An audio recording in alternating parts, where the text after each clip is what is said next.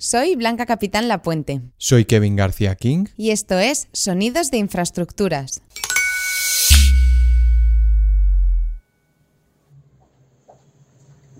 Ese fue 8.8. Entonces, nosotros yo he, vivido como sismos de 6, algo. Antes había tenido así que era como, que es como habitual acá, los 6 algo. Que en otros lados son terremotos, acá son sismos nomás, porque se mueve y listo.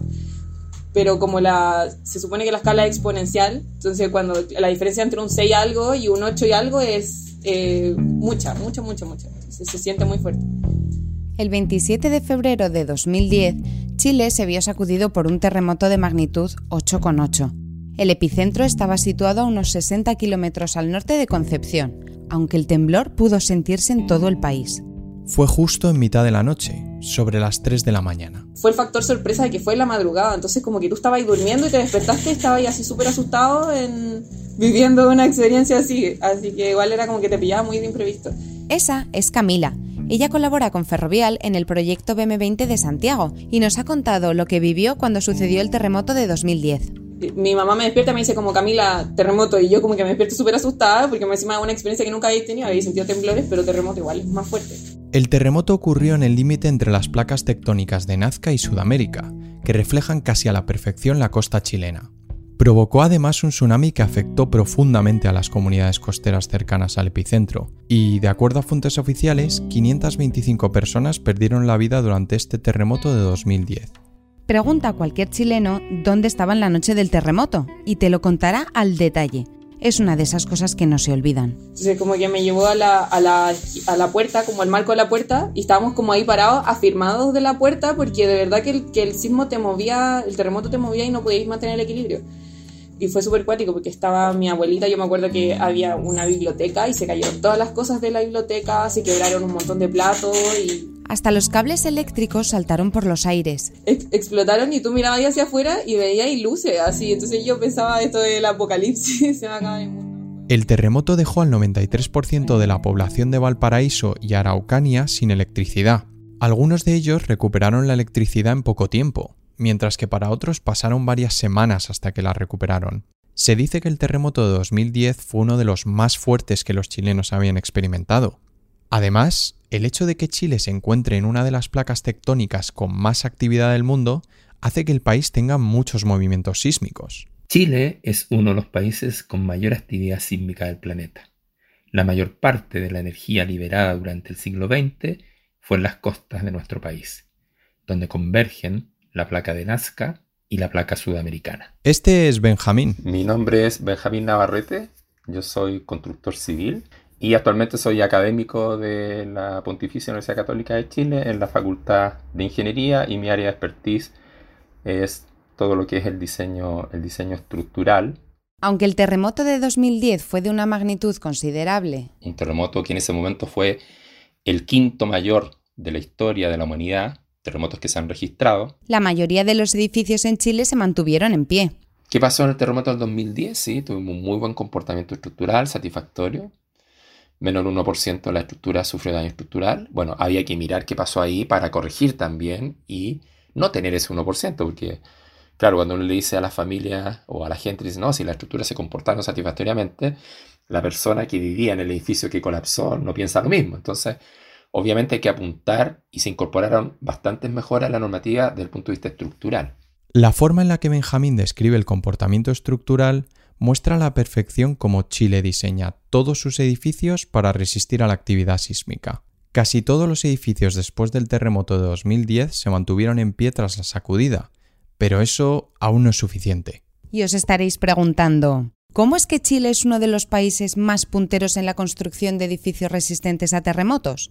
Una de las claves es que siempre aprenden cosas nuevas después de cada terremoto e intentan implementar mejoras en sus infraestructuras.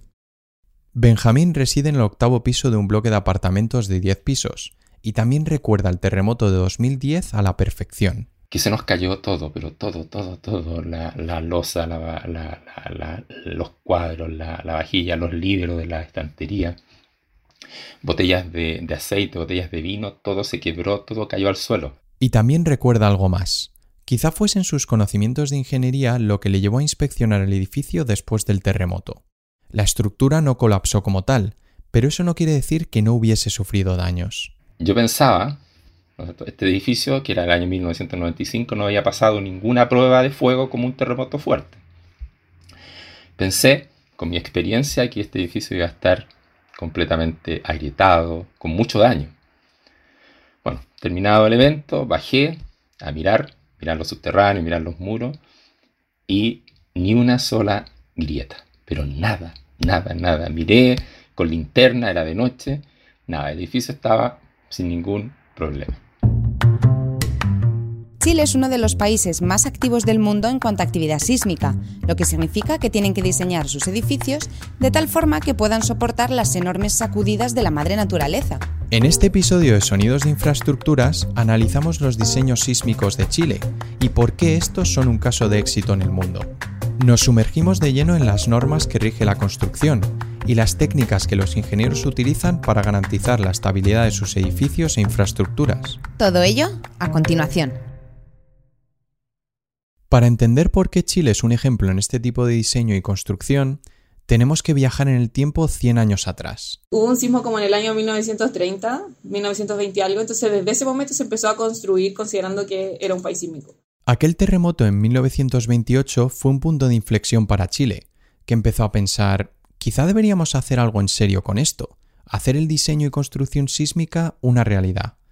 Así que implementaron las primeras recomendaciones en 1935, y eso era todo lo que había, solo unas recomendaciones. La primera norma moderna no entró en vigor hasta 1960, ya que ese mismo año ocurrió uno de los mayores terremotos en la historia de Chile. El terremoto del año 1960 en Valdivia, 22 de, 22 de mayo, es el terremoto eh, de mayor magnitud que ha ocurrido en el planeta que se tenga registro, porque obviamente cuando se formó la Tierra, probablemente habían terremotos de mucho mayor magnitud que esa, ¿no? Pero es el terremoto más grande que se ha medido, que se ha registrado, y que fue de 9.5 eh, en la escala de, de Richter, ¿no? Para que os hagáis la idea de lo descomunal que fue ese terremoto, los científicos aseguran que el 25% de toda la energía sísmica liberada en el planeta en el siglo XX se liberó en ese único terremoto. Fue en esta época cuando el país tomó una decisión, y en lugar de estas recomendaciones para los edificios, establecieron normas, unas normas que cada nuevo edificio debía cumplir a rajatabla. En Chile hay dos grandes normas y después del, 2010 se creó una tercera en relación al comportamiento sísmico de los edificios. Esa es Elena. Soy Elena Ávila Serrano. Ella también forma parte del equipo que trabaja en el proyecto BM20 de Ferrovial, aunque antes de ello estuvo involucrada en la construcción del Metro de Santiago. Se mudó a Chile en 2015 y justo ese mismo año vivió un terremoto de magnitud 8,3 a 40 kilómetros de la costa en la región de Coquimbo. Elena nos dijo que para construir en Chile sí o sí hay que atenerse a esas normas establecidas, lo que significa que... Cualquier edificio que Ferrovial ha construido aquí en Chile resiste el sismo, porque están construidos bajo la normativa chilena. Y eso incluye proyectos como el BM20 o el Metro de Santiago, dos proyectos que ha llevado a cabo Ferrovial en Chile y en los que tanto Elena como Camila han participado. En Chile hay dos normas principales para la construcción sísmica, la 433 y la 2369. Empecemos con la primera, la 433, que entró en vigor a principios de los años 70. Dice, ok, el edificio puede tener daños, pero que no se caiga. Entonces, se admite que el edificio puedan salirle grietas, que pueda quedar inhabitable después, pero al menos que asegure que durante el sismo y el tiempo que se necesite, el edificio no se vaya a caer.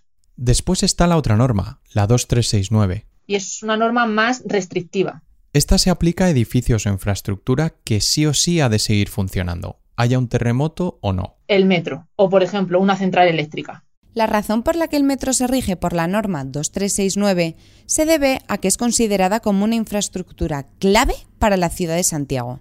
Santiago es una ciudad muy, muy grande, o sea, si la comparamos con otras, yo, yo sigo creyendo que igual es, bastante grande, entonces te reduce la distancia, o sea, te reduce los tiempos de viaje de una forma, pero eh, grotesca, si comparáis entre usar eso y usar el, autobús. Entonces, la verdad es que yo considero que es, un elemento indispensable en mi vida dentro de, Santiago y que si no lo, no lo tuviésemos sería, eh, disminuiría mucho la calidad de vida, por ejemplo. Por lo que, tras un terremoto, una infraestructura tan importante como es el metro... No debería haber ningún daño, cero daño, debido al sismo. ¿Por qué? Porque ha sido construida bajo la norma 2369 que recordamos es la norma que te dice que al día siguiente de un sismo el edificio tiene que estar en condiciones habitables y de pleno funcionamiento. Para ceñirse a estas normas, los edificios pueden adoptar ciertas características en su diseño. También es importante recordar que no hay una solución única y perfecta que funcione para todo. La solución que se escoja dependerá de aspectos como el tipo de edificio que estás construyendo, su altura, los materiales de los que está hecho y cuánto dinero tienes para construirlo.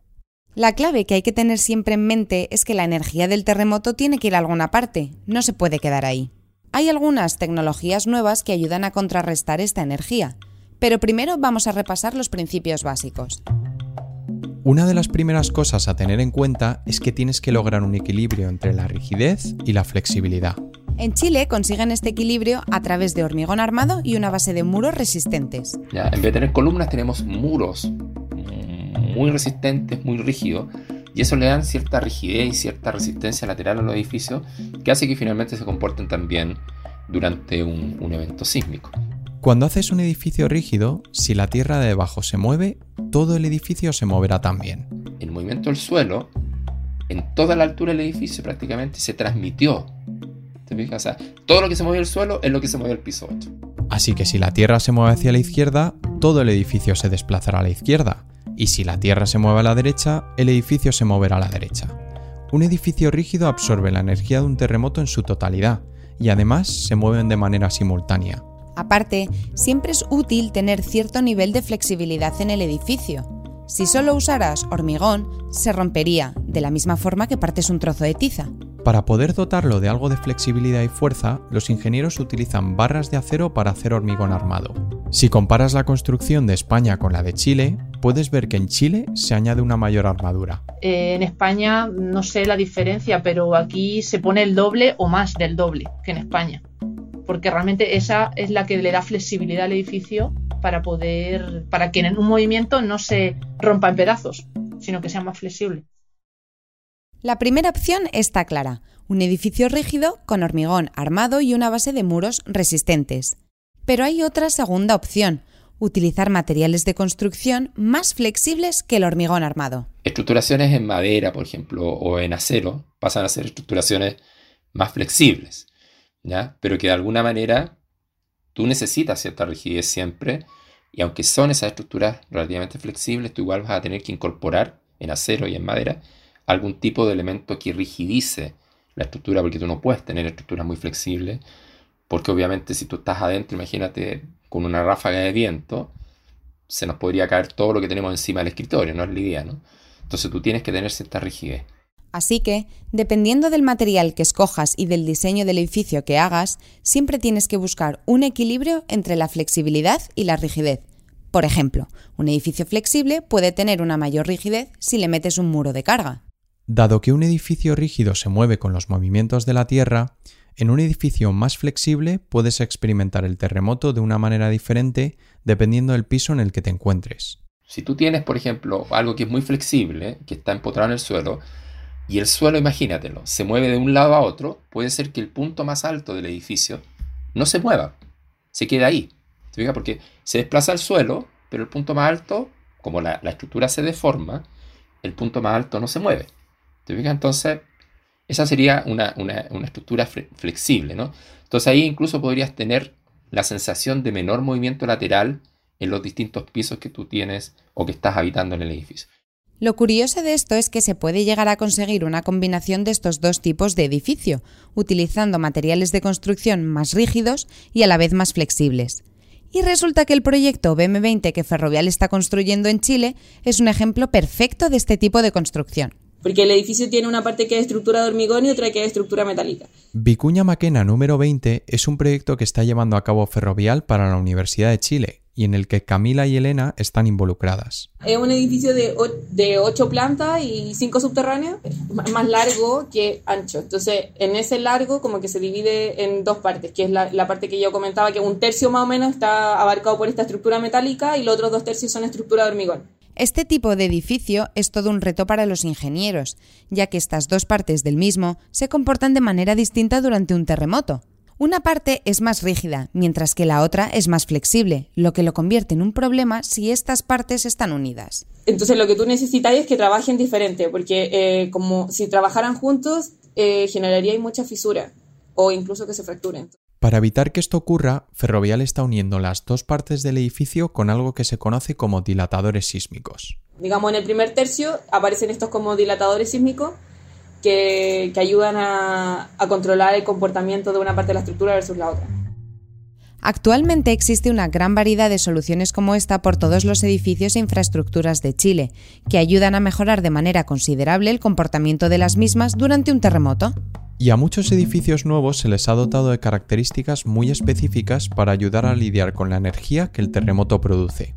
Una de estas nuevas medidas es el disipador sísmico. Disipador porque disipa la energía. Recordar que el terremoto genera mucha energía, y esa energía tiene que acabar en algún lado. En un edificio rígido es el propio edificio el que absorbe toda la energía, sin embargo, en un edificio con disipadores sísmicos, son los propios disipadores sísmicos los que ayudan a reducir la energía que viaja por el edificio.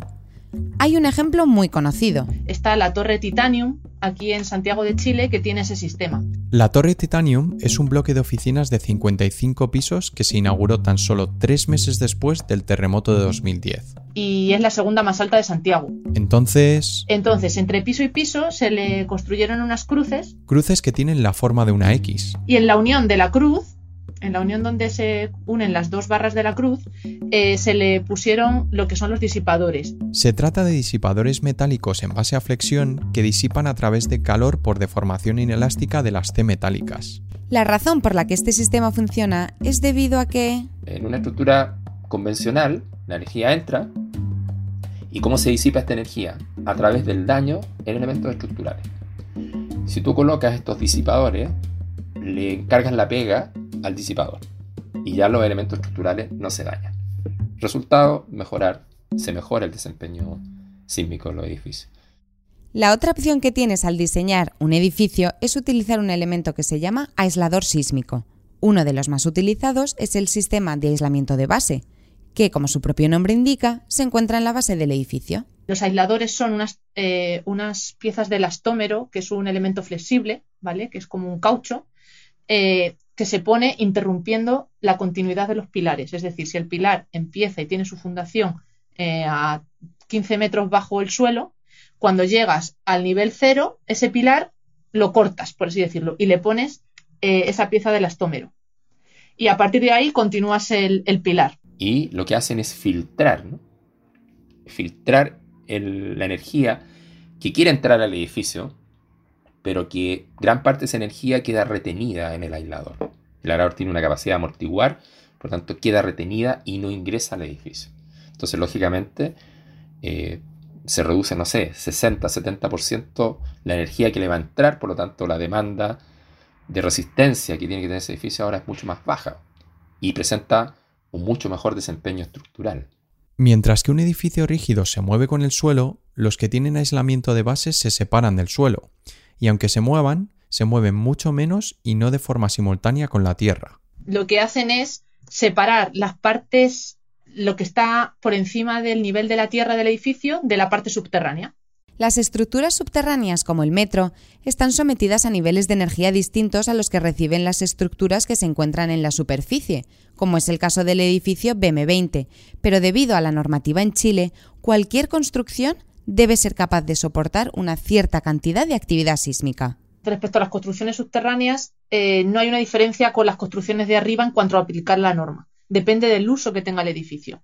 Si el uso es un uso eh, de carácter industrial o importante o que da servicio, el metro porque, porque es algo, es un servicio de transporte. Entonces, eh, mm, eso es lo que diferencia que aplique una norma u otra, no que esté en subterráneo o por encima. Gracias a estas normas y muchas soluciones ingeniosas como las aplicadas en el edificio BM20, hoy en día la mayoría de edificios en Chile se mantienen en pie después de un terremoto, y muchos ni siquiera sufren daños. Así que los chilenos ahora tienen otro reto. Lo que nos pasó en el terremoto del 2010 fue que hubo mucho daño en elementos y componentes no estructurales. Elementos no estructurales incluyen algunas cosas como las tabiquerías, los falsos techos. Y en los componentes, en muchos fallos de anclaje de equipos, ¿no? Equipos de ascensores, de aire acondicionado, calderas para calentar el agua, ascensores, etc. Aunque las instalaciones formaban parte de la norma anterior, se puso mayor énfasis en la integridad estructural del edificio. Además, desde 2010 han estado buscando una fórmula para proteger el contenido del edificio con una nueva norma que fuese diferente, porque... Puede ser muy peligroso que a cierta altura se te caiga una placa de yeso cartón. O sea, a cierta altura eso puede hacer mucho daño. Un ejemplo de cómo evitar este tipo de riesgos es el caso del aeropuerto de Santiago. En edificios como el aeropuerto de Santiago cayó todo el cielo falso. Fue una cosa que toda la, planta, ¿no sé, el fondo principal del aeropuerto quedó inhabilitada por varios meses. Se tuvieron que colocar unas carpas al lado para, poder, para que el aeropuerto pudiera seguir funcionando. Fue, fue terrible lo que pasó en el aeropuerto, pero no estructural, sino que en elementos no estructurales como cielos falsos. Fue Benjamín quien participó en el estudio en el que se basó esta nueva norma, y dice que la clave de su éxito está en que ese diseño siempre tiene que ser compatible con el comportamiento sísmico de la estructura, de la estructura que los contiene. Ah, ahora conversan, ¿te fijas? Porque claro, en, una estructura que es muy rígida, podría ser que el tema de los tabiques no fuera tema, porque el tabique se va a mover con la estructura, ¿te fijas? Pero cuando ya tiene estructuras más flexibles, ahí sí, ¿no es cierto? Los tabiques podrían dañarse con el movimiento de la, de la, estructura. Entonces ahora conversa muy bien la parte estructural con la parte no estructural. Y eso, en el fondo, hoy en día eh, tenemos normativa, tenemos indicaciones, tenemos exigencias eh, para, los, para los proyectistas, para los arquitectos, ¿no? Eh, para los calculistas, ¿no? que esperamos signifique una mejora y que en un próximo terremoto no tengamos el nivel de daño que tuvimos en el terremoto del año 2010. Lo que más impresiona de la evolución del diseño sísmico en Chile es que no tienen miedo a aprender de sus errores y experiencias, algo que les ha ayudado a desarrollar alguna de las estructuras más resistentes en el mundo a los movimientos sísmicos. Yo conversaba con especialistas que vinieron después del año 2010 a Chile a mirar y, a recoger la experiencia y a ver qué pasó, ¿no? Para después esa experiencia incorporarla en sus países. Y ellos pensaban que cuando iban a pasar en el avión, iban a mirar desde arriba a Santiago, iban a ver Santiago todo colapsado, todo derrumbado. Y le llamó profundamente la atención que no fue así. Tenemos una muy buena ingeniería, tenemos una muy buena construcción en Chile, que nos ha permitido eh, que los edificios tengan un buen desempeño sísmico ante eventos de gran severidad como fue el terremoto del año 2010. Sonidos de Infraestructuras es una colaboración entre Ferrovial y Veleta Media. Nuestro equipo lo forma Craig Loles, Kevin García King, José García Guaita, Arancha Gulías, Teresa Vino y yo, Blanca Capitán La Puente. Son muchas las personas que nos ayudaron en la investigación para este episodio. Queremos agradecer a nuestros invitados y a las personas que nos ayudaron, como María José Riquelme Barrios, Eduardo Causel y... Gracias a Alberto Toralla, Felipe Villegas y Alejandro Abarca del proyecto BM20 y muchas gracias a Víctor Canales y Marco Ulloa, ingenieros civiles, que me dieron información técnica de mucho valor. Si nos estás escuchando a través de Apple Podcast, no olvides suscribirte a nuestro canal. Y si te ha gustado el episodio, recuerda compartirlo con todos tus amigos y familiares o cualquier amigo friki de la ingeniería que conozcas. Puedes conocer más sobre nuestros proyectos a través de nuestras redes sociales de Twitter, Facebook, LinkedIn e Instagram. Soy Blanca Capitán Lapuente. Soy Kevin García King. Y esto es Sonidos de Infraestructuras.